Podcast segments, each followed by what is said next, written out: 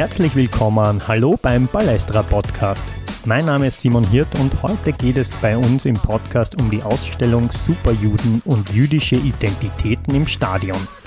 Dazu habe ich mit dem Politologen, Historiker und langjährigen Balestra-Redakteur Georg Spitaler gesprochen und mich von Agnes Meisinger, einer der Ausstellungskuratorinnen, durch die Räume im Jüdischen Museum führen lassen. Die Folge ist also eine Art Audio-Guide-Podcast zu der Ausstellung.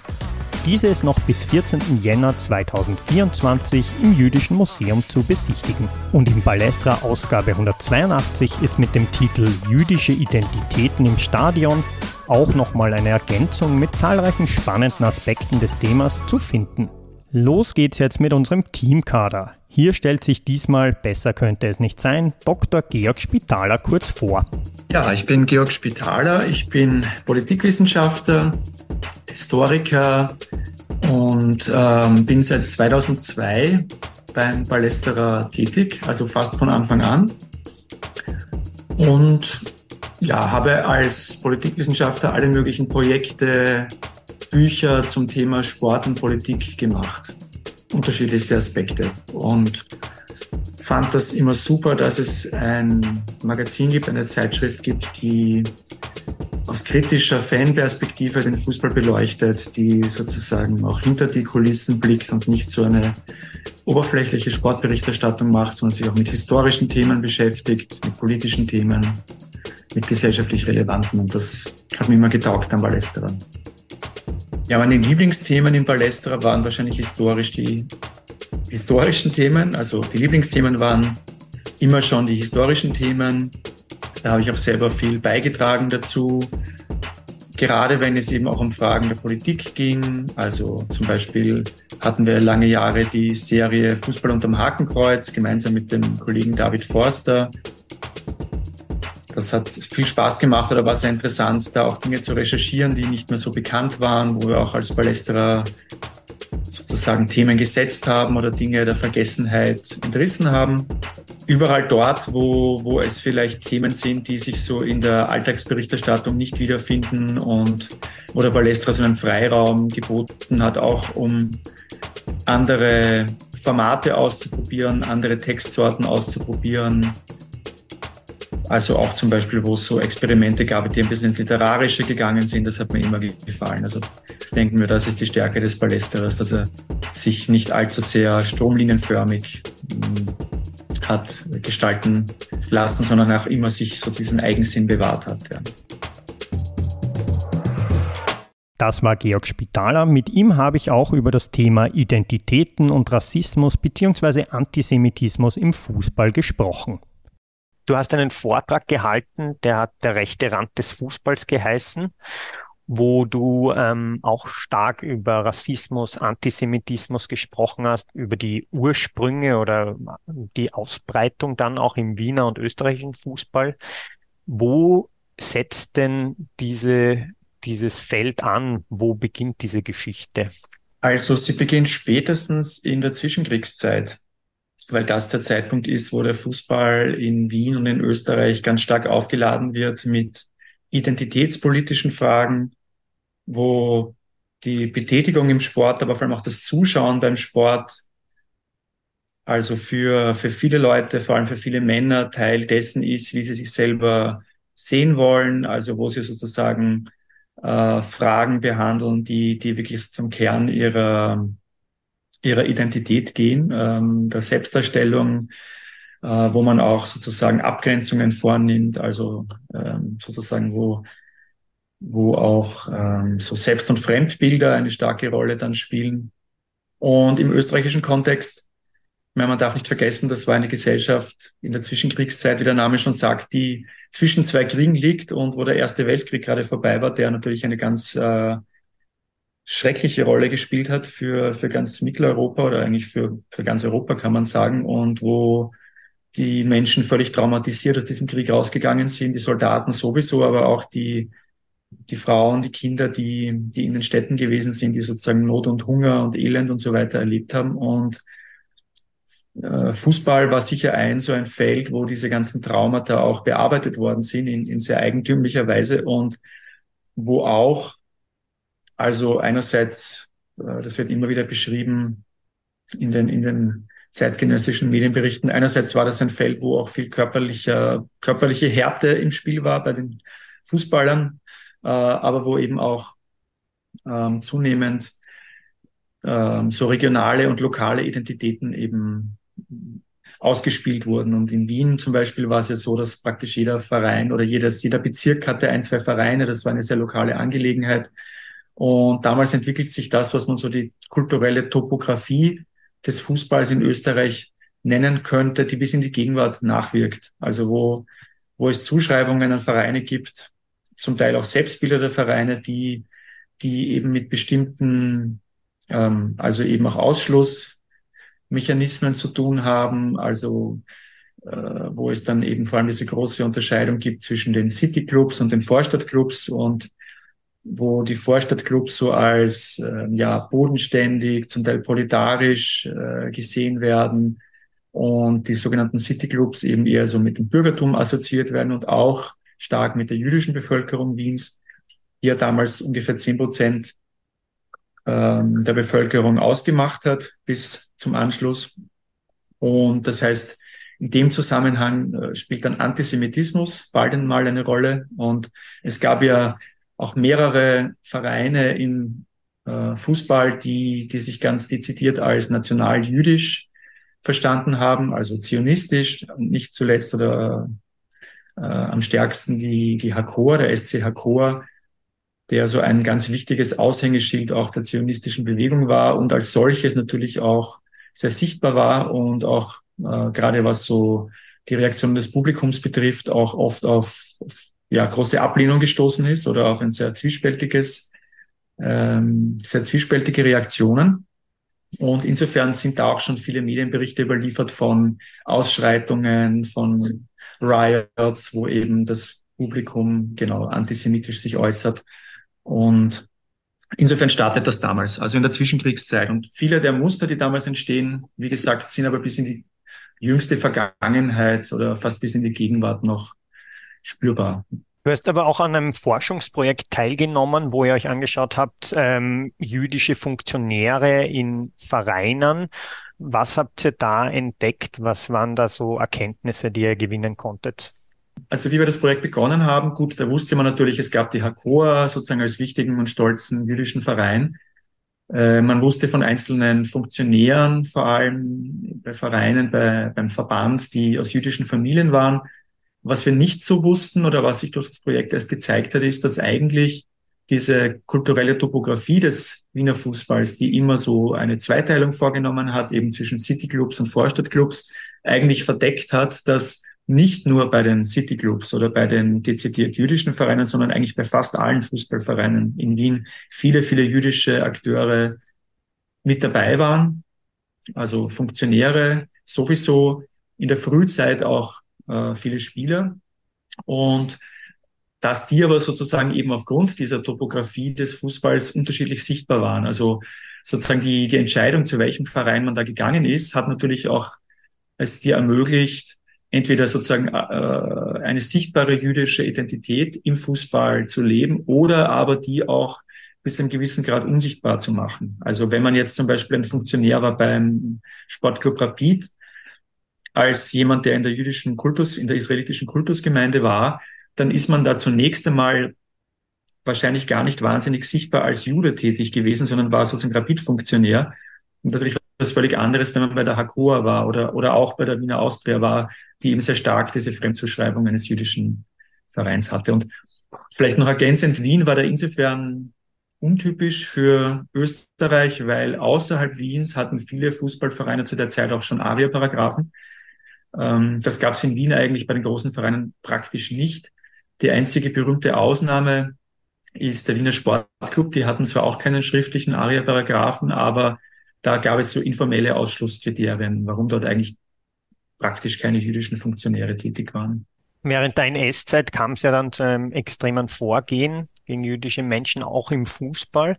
Ähm, wie hat sich dann die Rückkehr von Opfern ähm, gezeigt. Wie ist das vonstatten gegangen? Ja, das ist eigentlich ganz interessant, weil ähm, normalerweise sagt man ja, dass äh, nach 45 von den Menschen, die geflüchtet sind, ins Exil gegangen ist, nur sehr wenige auch ähm, aktiv zurückgeholt wurden. Also in der Politik zum Beispiel gibt es da die Beschreibung, ja, dass da sozusagen nicht allzu viele Impulse gesetzt worden sind, ganz im Gegenteil.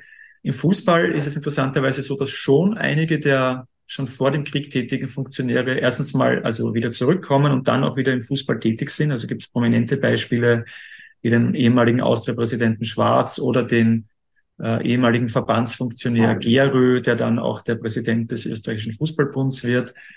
Das heißt, da gab es eine Rückkehr und da gab es sicherlich eine Reihe von Leuten, die, die sozusagen Verfolgungserfahrung hatten, die auch sozusagen eine Erfahrung als, als, als, als jüdische Opfer hatten, auch wenn sie selber zum Teil aus der Kultusgemeinde ausgetreten waren, aber eben von den Nazis nach den Nürnberger Gesetzen dann sozusagen als Juden verfolgt wurden.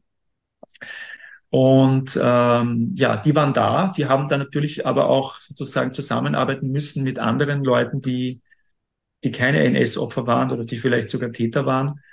Und da hat man den Eindruck jetzt im Nachhinein, dass das halt ein großes Tabuthema war. Also zumindest in der Öffentlichkeit ist das praktisch nicht diskutiert worden in den Sportzeitungen. Wenn es vorkommt, dann eher im Sinne dessen, dass antisemitische Debatten wieder zum Vorschein kommen. Also zum Beispiel gegen den Präsidenten Schwarz gab es in den 50er Jahren dann eine Kampagne, die klar antisemitisch motiviert war. Ähm, ja, sonst wissen wir nicht viel, wie auch wie es den damaligen Funktionären gegangen ist, sozusagen in, in diesem Alltag. Äh, aber auf jeden Fall, es, es gab eine Rückkehr und es gab ein, Wiederanknüpfen auch an der alten Fußballkultur der, der 30er Jahre wenn da Opfer und Täter dann nebeneinander im Fußball gewirkt haben, rührt von dieser Zeit her auch ein bisschen dieser Mythos, dass der Fußball unpolitisch sei und dass man da sozusagen ähm, nebeneinander unberührt äh, tätig sein kann? Na, ich glaube, es hat zumindest den Betroffenen geholfen, diese sehr schizophrene Situation äh, irgendwie mit der umzugehen. Und tatsächlich glaube ich schon, dass so dieser Vereinsfanatismus, äh, also gerade bei den Vereinen, wenn da die Leute tätig waren, äh, da einiges überdeckt hat, dass man eben gemeinsam für Rapid, für die Vienna, für die Austria tätig ist und weil, weil die meisten dieser Funktionäre ja auch sozusagen Fans waren oder Anhänger waren, das hat sicher einiges überdeckt. Ähm, ja, trotzdem bleibt das für mich auch zum Teil unauflösbar und muss eine schwierige Situation gewesen sein. Aber passt natürlich auch zu einer gesamtgesellschaftlichen Lage in Österreich nach dem Zweiten Weltkrieg, äh, wo einfach ganz viel tabuisiert war. Und wenn man sich auf etwas einigen konnte, dann war das halt äh, der Opferbegriff, der natürlich auf die tatsächlichen Opfer ja auch zugetroffen hat. Aber ganz viele Gruppen und Menschen in Österreich haben sich als Opfer gesehen nach dem Krieg, was weiß ich auch des Bombenkriegs, äh, dass sie äh, ich Besitz verloren haben, dass die Wohnung zerstört war. Auch, auch ehemalige Nationalsozialisten haben sich als Opfer gesehen, sozusagen der, der Entnazifizierung. Also sozusagen über das, dass alle sozusagen gelitten haben, unter Anführungszeichen, das war vielleicht so ein gemeinsamer Nenner, der dann vielleicht auch, also natürlich aus heutiger Sicht stellen wir das in Frage, aber damals war das vielleicht eine Sprachregelung, die geholfen hat, da ähm, ja miteinander auszukommen auch. Jetzt kommen wir nochmal zu diesen Identitäten, die setzen sich ja dann nach dem Zweiten Weltkrieg auch wieder fort in gewisser Art und Weise. Die Austria hat diese Zuschreibung Judenclub. Ähm, wie, wie ist das vonstatten gegangen, dass das auch danach noch Thema war?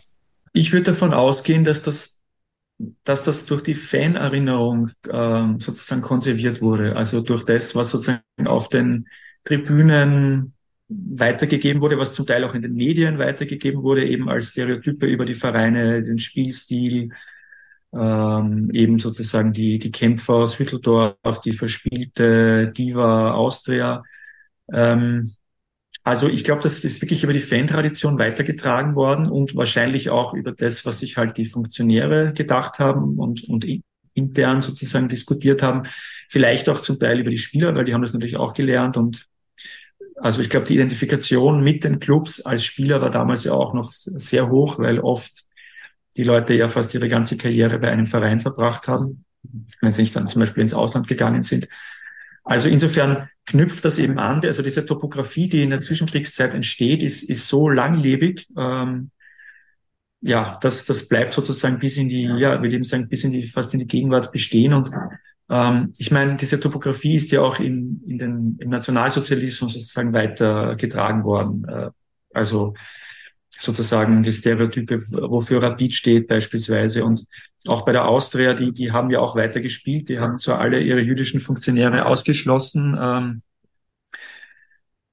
haben aber trotzdem weiter existiert und, und, und äh, ja, das heißt, da gibt es eine Kontinuität und diese Kontinuität, die, die bleibt ganz lange bestehen. Natürlich auch deshalb, weil ja sozusagen diese politischen Erinnerungs, die erinnerungspolitischen Debatten in Österreich so verkorkst und so mit so vielen Tabus geführt wurden. Also ich glaube, das ist auch ein Grund, warum das so lange übrig bleibt und auch diese antisemitischen Muster immer wieder so aufpoppen, weil das einfach öffentlich nur oder nur in ganz bestimmten Teilöffentlichkeiten zum Problem erklärt wurde. Und ich meine, wir wissen das alle, bis in die 80er Jahre, da gab es dann die Waldheim-Affäre, die mal so das stark erschüttert hat, so das österreichische Selbstbild im Blick auf den Nationalsozialismus.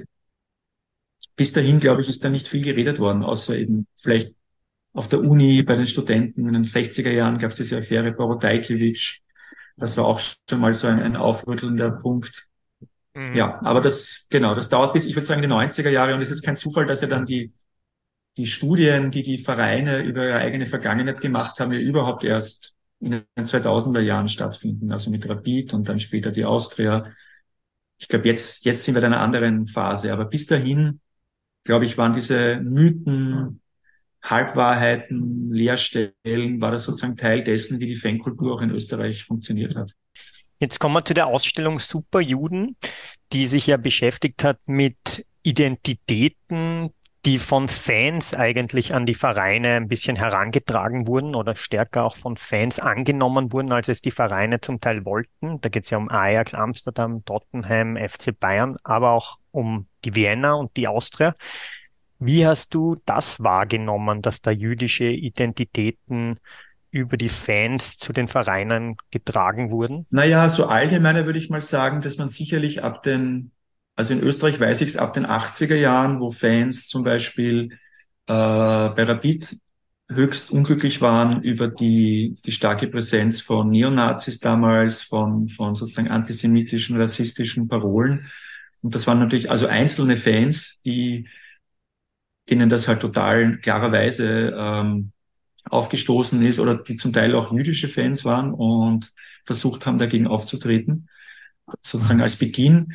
Äh, als breitere Bewegung würde ich sagen, ab den 90er Jahren sehen wir das auch in Deutschland zum Beispiel, dass organisierte Fans oder auch Fans, die sozusagen sich selber als politisch denkende Menschen sehen, äh, versucht haben, Dinge im Fußball zu verändern, die eben ihr eigenes Selbstbild als Fans auch erschweren. Also Rassismus beispielsweise. Also die ersten Antirassismus-Initiativen im Fußball, die gingen ja nicht von den Vereinen aus oder von den Verbänden aus, sondern von Fans aus. Also zum Beispiel in Deutschland BAF, das Bündnis aktiver Fußballfans. In Österreich gab es auch Initiativen, Fairplay ist in den 90er Jahren gegründet worden. Also das würde ich sagen, in diesem Kontext gehört das und dass man sich auch mit der, mit den, äh, der Geschichte der eigenen Vereine beschäftigt hat, da dann einerseits vergessene jüdische Akteure wiederentdeckt hat. Ähm, ich meine, sonst dieses sich selbst eine, also sozusagen diese jüdische Identität aneignen, ehrlich gesagt, ich, das ist, glaube ich, wirklich eine sehr neue Entwicklung für Österreich. Ich hätte das auch bei der Austria kaum wahrgenommen, eher im Gegenteil. Also wo sozusagen dieses jüdische Erbe eigentlich immer nur sehr verschämt ähm, ja, an die Öffentlichkeit getragen wurde. Vielleicht noch mit, ich weiß nicht, Personen wie Hugo Meisel als der Wunderteam-Manager, der ja auch eine aus der Vergangenheit hat, auf den sozusagen war man natürlich schon stolz und ähm, der, der wurde auch gefeiert, wird ja auch im Vereinsmuseum stark ähm, in den Mittelpunkt gestellt. Aber ähm, ansonsten, glaube ich, ist das sehr bezeichnend für Österreich, auch im Vergleich jetzt mit eben den Niederlanden oder England oder so, dass so eine, also sowas wie Tottenham dass jetzt nicht jüdische Fans sozusagen sagen, wir sind die Juden, also das, das ist, glaube ich, wäre, sehr, wäre undenkbar gewesen in Österreich. Und ähm, ich glaube eher, dass es ja zum Beispiel, ähm, das, das glaube ich, kommt in der Ausstellung ja auch raus, dass jüdische Fans der Austria, also die es ja natürlich auch gibt und äh, dass die immer damit darunter gelitten haben, dass es ja auch zum Beispiel sozusagen diese starke Präsenz von ähm, rechtsextremen Gruppen gab oder gibt in der Austria-Fanszene und wo es sehr schwer war, die loszuwerden. Und ja, also das heißt, ich, das, das sehe ich wirklich als, als neue Entwicklung, wenn es, wenn es wirklich so ist. Ich würde mich ja freuen, wenn es so ist. Ähm, auch bei der Vienna ist das ja eine ganz neue Sache und ich glaube, das hat auch viel damit zu tun, dass es halt dort jetzt äh, einige Fans gibt, die sich halt stark mit der Vereinsgeschichte beschäftigt haben, der Alexander Juraske zum Beispiel und ähm, und das sozusagen zum Anlass genommen haben, diese starke Beteiligung von Leuten, die aus der Kultusgemeinde waren, ähnlich wie bei der Austria, die aber ausgetreten waren aus der IKG, also die jetzt weder religiös waren noch zionistisch waren, sondern eher so einen klar assimilatorischen Zugang gewählt haben in der Zwischenkriegszeit oder Monarchie noch, dass man davon ausgehend ähm, da jetzt sozusagen ein, ein jüdisches Selbstbild entwickelt. Finde ich interessant. Also ich meine, könnten in dem Sinn dann viele Vereine in, in, in Wien machen, weil, weil diese Geschichte haben eigentlich fast alle äh, mit ganz wenigen Ausnahmen. Aber ich würde jetzt sagen, es soll was Schlimmeres passieren. Ja? Also besser so eine, eine, eine inklusive und ähm, äh, positive Geschichtskonstruktion als, als eine rechte Fankultur. Ja? Ja, danke für das Gespräch. Gerne. Jetzt kommen wir zu unserem Audioguide. Agnes Meisinger, gemeinsam mit Barbara Staudinger hat sie die Ausstellung kuratiert, führt uns durch die Ausstellungsräume im Jüdischen Museum. Wir beginnen hier im ersten Raum in, sogenannten, in der sogenannten Einleitung. Ähm, wir beschäftigen uns in der Ausstellung mit, der, mit jüdischen Identitäten im Fußball und insbesondere wie sich Fußballfans mit der jüdischen Geschichte des eigenen oder bevorzugten Clubs auseinandergesetzt haben und in der Gegenwart auch damit umgehen. Mhm. Jetzt heißt ja die Ausstellung Superjuden. Genau. Woher kommt der Titel? Äh, Superjuden, das haben wir uns ausgeborgt ähm, von, von einem Fanclub oder einer Fangruppe von Ajax Amsterdam, die sich Super, Superjoden nennen, also Super Jews. Und ähm, wir fanden diesen Titel sehr passend, weil wir uns ja auch mit Ajax in einem anderen Raum hier beschäftigen. Mhm. Es symbolisiert ja schon der Titel irgendwie was Starkes, was Tolles. Genau, das sollte es sein. Auch gleich zum ähm, Nachdenken anregen. Und ähm, ja, das Wort super und Fußball passt ja auch super zusammen. Und ja, wir beginnen hier im ersten Raum. Mm, da sehen wir gleich ganz groß das Bild vom Wunderteam, oder? Genau. Ein Gemälde. Eine ein ikonisches Bild der österreichischen Sportgeschichte, im Speziellen der Fußballgeschichte. Ähm, Hugo Meisel hier als Trainer abgebildet mit dem sogenannten Wunderteam. Er war ein sehr wichtiger jüdischer Sportfunktionär der Zwischenkriegszeit. Genauso wie, und das war uns ja wichtig, äh, auch Frauen vor den Vorhang zu holen, Ella Zierner-Zwieback, eine Sportfunktionärin, eigentlich äh, Unternehmerin, Kaufhausbesitzerin vom Maison äh, Zwieback auf der Kärntner Straße und hat sich sehr für den Frauenfußball engagiert in der Zwischenkriegszeit. Sie war die Präsidentin der ersten Damenfußballunion, die zwei Saisonen leider nur gespielt hat, bevor sie von den Nationalsozialisten verboten wurde mhm. und Ella Zwieback vertrieben wurde. Okay. Ähm, hier stehen noch einige Ausstellungsstücke, eine Pfeife, ein, ist das ein Pokal? Genau, ähm, diese beiden Ausstellungsstücke gehören praktisch zu Hugo Meisel. Mhm. Das ist ein, seine Schiedsrichterpfeife. Er war nicht nur Sportfunktionär, er war ähm, auch Schiedsrichter, hat ein Regelheft entworfen, ähm, einen Erinnerungspokal an ein Match des äh, Wunderteams gegen die Schweiz ähm, diese Objekte hat uns das ähm, Museum äh, der Austria geborgt, mhm. wofür wir mhm. sehr dankbar sind. Genau, und dieser Raum bezieht sich ein bisschen ähm, auf die Hakor als quasi den jüdischen Fußballclub ähm, der Zwischenkriegszeit. Okay, dann gehen wir vom ersten ja. Raum weiter. Ähm, man sieht da auch so grüne, ein grüner Rasen quasi ja. an den Fußball angelehnt, grüner Boden. Genau. Und der erste Raum ist welchem Verein gewidmet? Der erste Raum widmet sich ähm, der Vienna und mhm. der Austria, unseren zwei Wiener Clubs. Okay. Ja, was gibt es bei der Vienna genau. Besonderes? Die Vienna hat eine sehr lange jüdische Tradition, die auch ähm, spät wiederentdeckt wurde.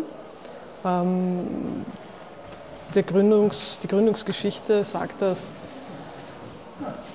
ähm, Nathaniel Rothschild die Clubgründung ähm, mit ähm, gefördert hat, mhm. weil auf seinen, in seinen Gärten auf der Hohen Warte wurde Fußball gespielt von seinen englischen Gärtnern.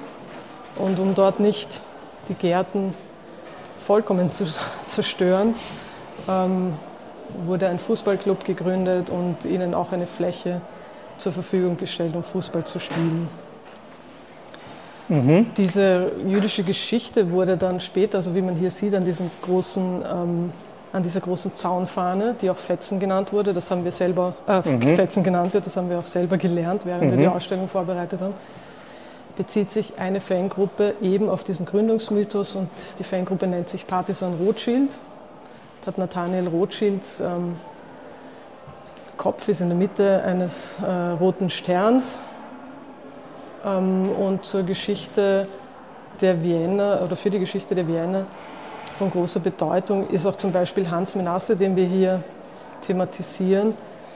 Ähm, er, war, er musste als Kind als Halbjude äh, stigmatisiert ähm, das Land verlassen mit einem Kindertransport in letzter Sekunde. Er ist dann in England bei einer Pflegefamilie aufgewachsen und hat dort das Fußballspielen gelernt und ist dann nach dem Krieg zurückgekommen und äh, wurde Spieler der Vienna und hat dort auch eine ganz große Karriere gemacht, wurde auch ins Nationalteam einberufen und ist für uns so eine Identifik Identifikationsfigur für, mhm. die, für die Vienna. Mhm. Das heißt, die Fans haben das auch aktiv aufgegriffen, genau. sich auch mit diesem Gründungsmythos oder dieser Gründungsgeschichte, Gründungsgeschichte geschmückt. Ähm, wenn wir jetzt schon zum nächsten weiterschauen, dann wird es hier lila und es geht um die Wiener Austria.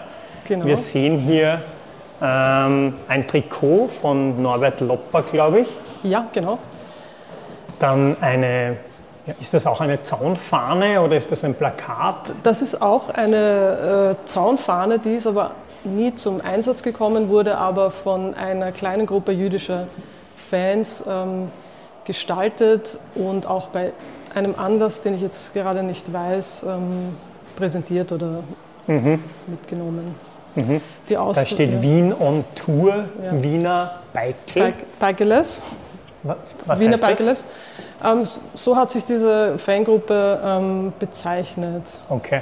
Sie, die Wiener Austria hat auch eine lange jüdische Tradition. Viele Sportfunktionäre, viele jüdische Sportfunktionäre haben in der Zwischenkriegszeit ähm, den Fußballclub geprägt, aber auch nachher ähm, gibt es diese Kontinuitäten, eben mit äh, Norbert Lopper, der als äh, Vereinssekretär in den äh, 50er, 60er, 70er Jahren eine sehr ähm, bedeutende Rolle gespielt hat für die Entwicklung bzw. Die, das äh, wieder, Wiedererstarken dieses äh, Clubs. Mhm.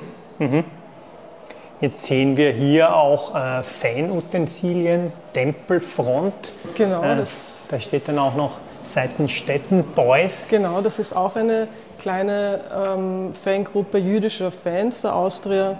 Uns war es wichtig, oder das ist besonders, das gilt für alle Clubs, die wir hier vorstellen. Ähm, wir präsentieren hier Fanartikel aus der Gegenwart, ähm, die einen jüdischen Bezug haben. Wir haben Schals äh, oder auch zum Beispiel hier ist eine Kippa mhm. äh, mit dem Austria-Logo. Äh, haben wir fast äh, für jeden Club hier stellvertretend ausgestellt. Diese gehört, glaube ich, sogar dem Palästra-Fotografen Daniel genau, Jacquet. Genau. ähm, wir sehen jetzt hier auch ein paar bisschen Gegenbeispiele. Das sind äh, Fotografien, äh, wo steht Tod dem FAK mit dem Davidstern als A. Genau. Oder? Das ist, äh, die interessante Geschichte, dass ähm, der, äh, die Wiener Austria bis in die Gegenwart mit antisemitischen Diffamierungen, auch wie man sie sieht, im, im Stadtbild äh, konfrontiert ist. Auf der anderen Seite aber auch ein großes Problem hat innerhalb ihrer eigenen Fans mit rechtsradikalen ähm, Personen im Fanblog, die ja, vielleicht ein bisschen mehr über die Geschichte des eigenen Clubs lernen könnten, zum Beispiel hier im Jüdischen Museum. Du hast das jetzt angesprochen, Fangruppen wie Unsterblich oder andere genau. haben da eigentlich ähm, offenkundigen Rassismus im, ins Stadion getragen. Ähm, habt ihr euch damit auch beschäftigt, wie dann der Club damit umgegangen ist? Oder? Ja, also wir haben uns ähm, von zwei Seiten damit beschäftigt. Einerseits ähm, haben wir gesprochen mit ähm, einem, einem Fan. Wir haben hier auch eine ähm, ein Video von dem Interview. Mhm. Ähm, mit der Lia Gutmann haben wir ein Interview geführt. Sie ist Austria-Fan, seit sie sieben Jahre alt ist. Mhm. Und ähm, sie ist Jüdin und steht im, im Fanblog der Austria mitten unter allen Fans, die alle möglichen politischen Ausrichtungen vertreten. Und sie hat uns auch erzählt, dass ähm, vor allem während der Corona-Zeit ähm, sind diese antisemitischen Schmähungen auch immer lauter geworden. Sie hat sich dann von ihrem Stammplatz auf der Fantribüne ein bisschen entfernt von den ähm, Vorsingern, nennt man das, glaube ich. Vorsängern. Mhm. Ähm, ja, sie hat, äh, sie hat gemeint, es beruhigt sich langsam, vielleicht findet sie wieder zurück in die Mitte des Blogs und fühlt sich dann dort auch wohl. Jetzt gab es ja eher einen großen Umbruch in der Fanszene der Wiener Austria. Genau, das, ich das heißt, vielleicht gibt es da auch neue Richtungen, die jetzt eingeschlagen werden. Schlagen wir auch die nächste Richtung ein. Genau. Jetzt wird es rot und hier steht Kurt Landauer Weg. Ja, wir kommen jetzt in unseren quasi internationalen äh, Ausstellungsraum. Hier beschäftigen wir uns mit Bayern München, Ajax Amsterdam und den Tottenham Hotspurs. Wie bei der Austria hat auch, die, hat auch Bayern München eine äh, lange jüdische Geschichte ähm, vor dem Zweiten Weltkrieg. Sehr stark war die geprägt von, vom Vereinspräsidenten Kurt Landauer, der, die, der Bayern München zum ersten deutschen Meistertitel ähm, geführt hat. In der Zwischenkriegszeit waren bei Bayern München etwa 10 Prozent der Mitglieder ähm, jüdisch, Juden. Und ähm, das hat, das ist lange Zeit in Vergessenheit geraten, auch Kurt Landauer, und wurde auch wieder ein bisschen so wie bei, bei der Vienna, äh, bei der Vienna mhm. allerdings schon früher, von den eigenen Fans wiederentdeckt, die Geschichte mhm. und die Person. Und hier Wir sehen, da auch eine große Choreografie, genau. wo steht, der FC Bayern war sein Leben, nichts und niemand konnte das ändern. 125 Jahre Kurt Landauer ja. von der Bayern-Südkurve. Das genau. war ja vor allem die Schickeria, Die Schickeria, oder? genau. Das ist auf, die, auf eine Initiative der Schickeria zurückzuführen, die 2009 diese riesige Choreografie ähm, zur Erinnerung an Kurt Landauer gestaltet hat mhm. und unter anderem ähm, auch ein Fansign herausgegeben hat. Ähm, und das ähm, Jüdische Museum München hat auch Kurt Landauer eine Ausstellung gewidmet vor ein paar Jahren. Hier haben wir einen Schal, der extra angefertigt wurde, auf dem Kurt Landauer steht, also wie ein Fanschal gestaltet. Und hier auch eine FC Bayern Kippa. Jetzt hören wir schon Fangesänge von hinter, hinter uns. Ähm, welche Fans sind das, die da abfeiern im Stadion? Das ist die Yid Army von Tottenham, eine gewaltbereite Fangruppe, ähm, die sich ähm, als Yids bezeichnen. Und das ist darauf zurückzuführen, nicht wie bei. Man könnte glauben, dass es auch auf die jüdische Geschichte des Clubs zurückzuführen ist, aber das entspricht nicht ganz der, den Tatsachen. Ähm, das Stadion von Tottenham ist vor dem Zweiten Weltkrieg in einem jüdischen Viertel gelegen, im, im Nordosten Londons. Mhm. Und die Juden und Jüdinnen, die dort leben, wurden als Jedos beschimpft. Mhm. Und die Yid Army von Tottenham hat diesen Begriff aufgenommen. Sie nehmen quasi diese Identität an, oder? Und genau. haben Fan-Chants damit. Genau. Und die Vereinsführung ist eigentlich gar nicht so glücklich damit, oder? Genau, da gibt es seit ähm, ja, mehr als zehn Jahren eine große Kontroverse oder Debatte um die Verwendung dieses Begriffs oder auch die Selbstbezeichnung äh, der Fans als Yids. Bei, bei ähm, Ajax, wo wir jetzt dann gleich hinkommen, ist es so, dass die Fans auch ähm, hebräische Volkslieder im, im Stadion äh, singen. Und diese Fan, unter diesen Fans sind kaum bis gar keine äh, Juden oder Jüdinnen. Also das ist eine Aneignung oder eine Art Scheinidentität. Mhm. Aber bleiben wir noch kurz bei Tottenham, die sich da als Yid Army selber bezeichnen. Ähm, was, wie reagiert da der Verein? Findet er das gut oder nicht? Der Verein, aber auch die Liga haben versucht, ähm, die Verwendung dieses Namens äh, zu verbieten. Aber bis heute lässt sich die, diese äh, Hooligan-Gruppe, die sich in den 70er Jahren gegründet hat und so benannt hat, das nicht nehmen. Und sie produzieren auch selbst äh, Fanartikel, Pins, Schals. Sie tragen, die nicht-jüdischen Fans tragen eine Kippa im Stadion. Okay. Aber das ist jetzt nicht nur diese Hooligan-Gruppe, die mit den Fangesängen doch, das ist Doch? diese Hooligan-Gruppe, okay. die steckt wahrscheinlich auch noch links und rechts Leute mhm, an mhm. äh, damit. Ähm, sie provoziert natürlich auch äh, äh, Gewalt oder ähm, gewaltsames, äh, gewaltsame Gegenrede von ähm, gegnerischen Fans. Mhm. Da kommt es regelmäßig auch äh, zu Schlägereien zwischen mhm. dieser Hooligan-Gruppe und, und, und ähm, rechtsextremen Fans anderer Teams. Schaue ich mir noch kurz dieses Video hier an, wo man die Tottenham-Fans singen hört.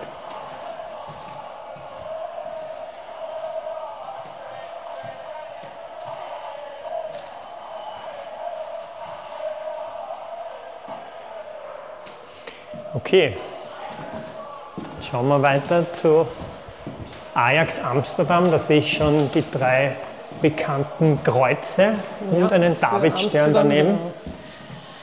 Das ist auch eine Zaunfahne. Ähm, Ajax Amsterdam Fans, also die Superjoden, auch eine Fangruppierung im, im Fansektor, mhm. ähm, verwendet auch als Identifikationssymbol ähm, die äh, Flagge Israels. Also mhm. Also hier haben wir ein, ein großes äh, Bild, das eine riesige Flagge über dem Fansektor zeigt. Und auch im, man sieht dann auch im Stadion kleinere, größere Fahnen, die ähm, geschwungen werden. Und eben hier in diesem Video ein, ein Gesang in der, im Stadion, ein hebräisches äh, Volkslied. Hava Nagila wird hier lautstark gesungen von den Fans. Interessant ist, wenn die Fans aber dann zu einer äh, Reise nach Israel, wenn sie dort spielen, international fahren, ähm, dann werden sie dort äh, freudig empfangen. Und ähm, ja, hier gibt es auch einen Film, der zeigt, wie so eine Gruppe nach äh, Tel Aviv gereist ist. Und das war der schönste Tag für die Fans, endlich unter den richtigen Juden dort zu sein und mit ihnen feiern zu können. Das heißt, der Club ist dann auch in Israel, hat dort ein Standing aufgrund dieser Genau, genau. Es gibt viele Fanclubs, äh, in, in, viele Ajax-Fanclubs in Aber das ist Israel. eigentlich eher vom von der Fanszene aus auch ausgegangen, diese Identität bei Ajax? Genau, ungefähr mhm. zeitgleich wie ähm, die Gründung der Hooligan-Gruppe Yid Army mhm. erfolgt auch die Gründung der Superjoden, auch als eine Art ähm, Gegenbewegung gegen die rechtsextreme Hooligan-Bewegung mhm. ähm, in den späten 70er Jahren. Da geht es ja in Holland dann vor allem um die Rivalität mit Feyenoord Rotterdam. Genau, richtig. Ähm, ja, das führt auch zu vielen Schlägereien. Da steht dann in meinem Plakat, 90 Prozent der Ajax-Fans wissen gar nicht, wo Israel liegt. Ähm. Ja, das sagt äh, provokant ein niederländisch-jüdischer ähm, Journalist, der auch eine Stiftung gegen Antisemitismus in den Niederlanden äh, unterstützt, dass dieser Begriff oder diese Aneignung jüdischer Symbolik so unreflektiert ähm, mhm. von den Fans gemacht wird und er sagt halt provokant, 90 Prozent der Fans wissen gar nicht, wo Israel liegt. Mhm, mhm. Und die Vereine haben aber jetzt, sind wir eigentlich schon am Ende der Ausstellung.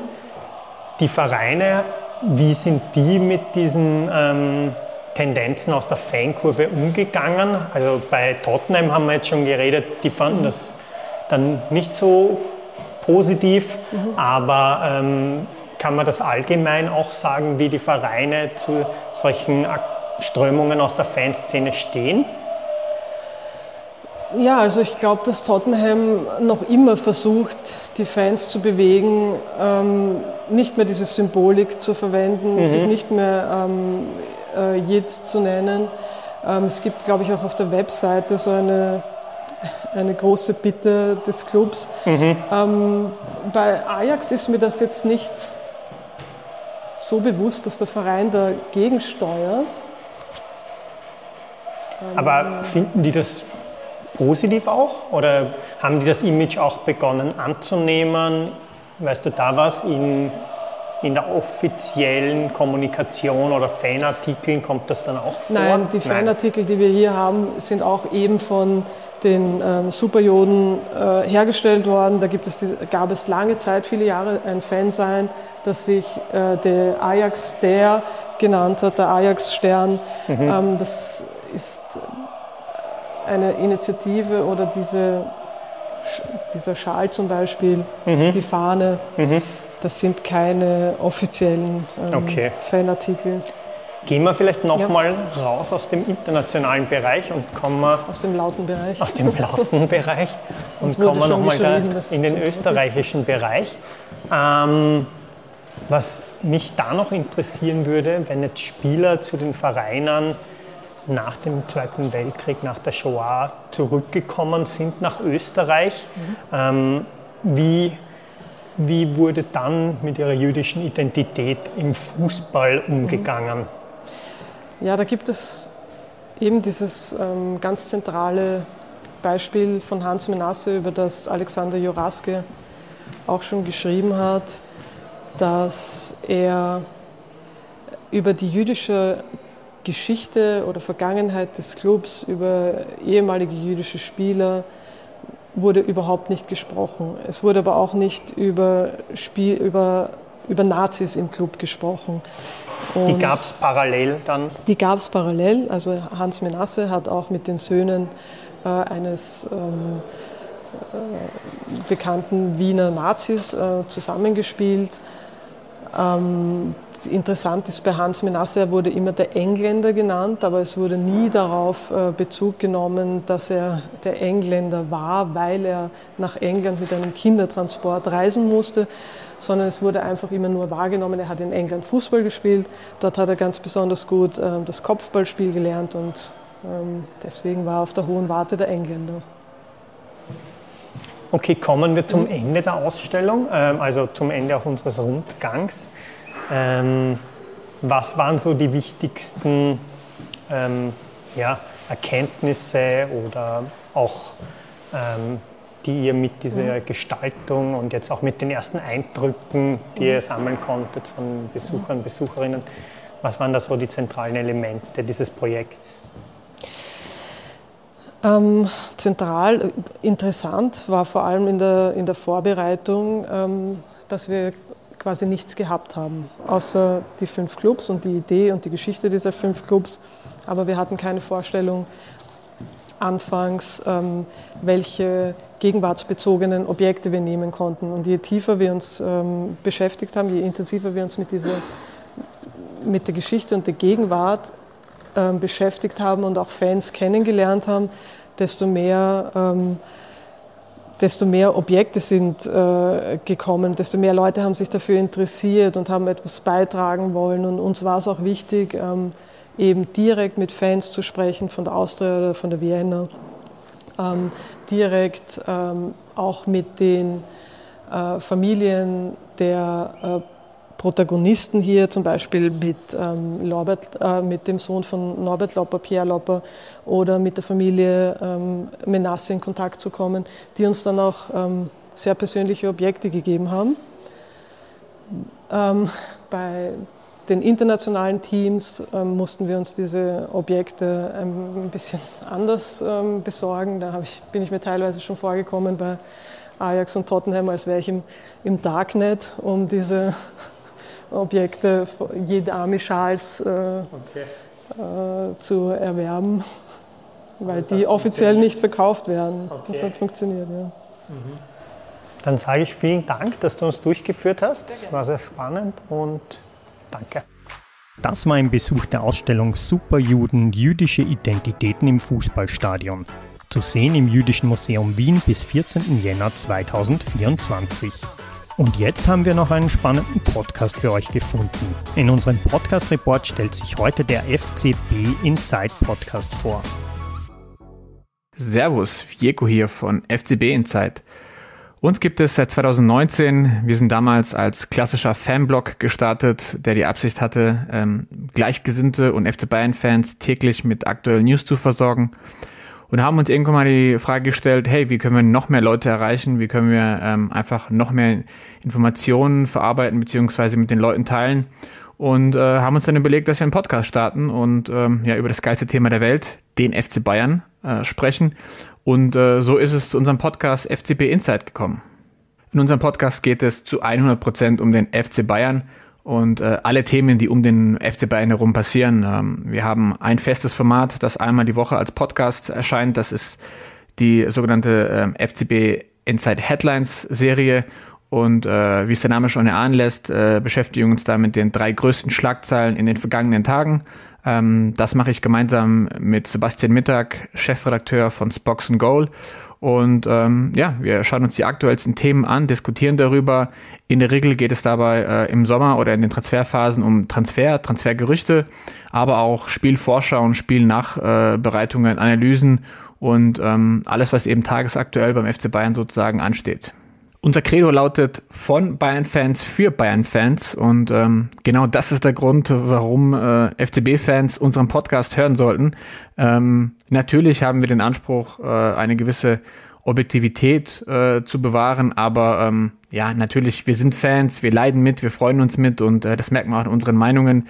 Wir sind jetzt äh, auch kein komplett neutrales Medium, äh, sondern wir können auch und haben auch unsere Meinung, die wir auch gerne kundtun zu den Themen und dementsprechend ähm, ist es, sage ich mal, schon ein Fan-Podcast, wenn man so möchte. Und äh, das Besondere bei uns ist, dass wir natürlich auch ja sehr, sehr nah dran sind am, am FC Bayern. Wir beschäftigen uns damit tagtäglich und ähm, haben einen sehr, sehr guten Überblick, ähm, was gerade passiert. Und dementsprechend können wir die Themen auch ganz gut einordnen, ähm, gerade auch wenn es um Transfergerüchte geht ähm, oder um andere Geschehnisse. Und ja, auch wenn es mit der hitzig zur Sache geht, bei sportlichen Krisen etc., probieren wir natürlich den Kopf nicht hängen zu lassen und dann natürlich auch ähm, ja, die FCB-Fangemeinschaft etwas aufzubauen.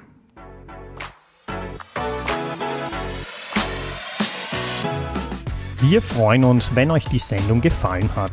Wenn ihr uns Feedback, Kritik oder andere Anregungen, was ihr gerne im Balestra Podcast hören wollt, zukommen lassen wollt, geht das am besten direkt an hirt.balestra.at oder über unsere Social Media Kanäle.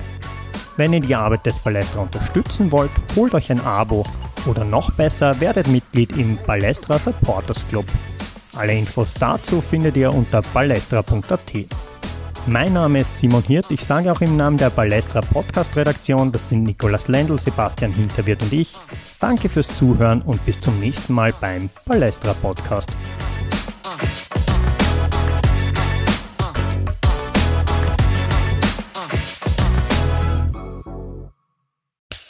Cut. Und wer hat's produziert? Das Pod deine Podcast-Agentur.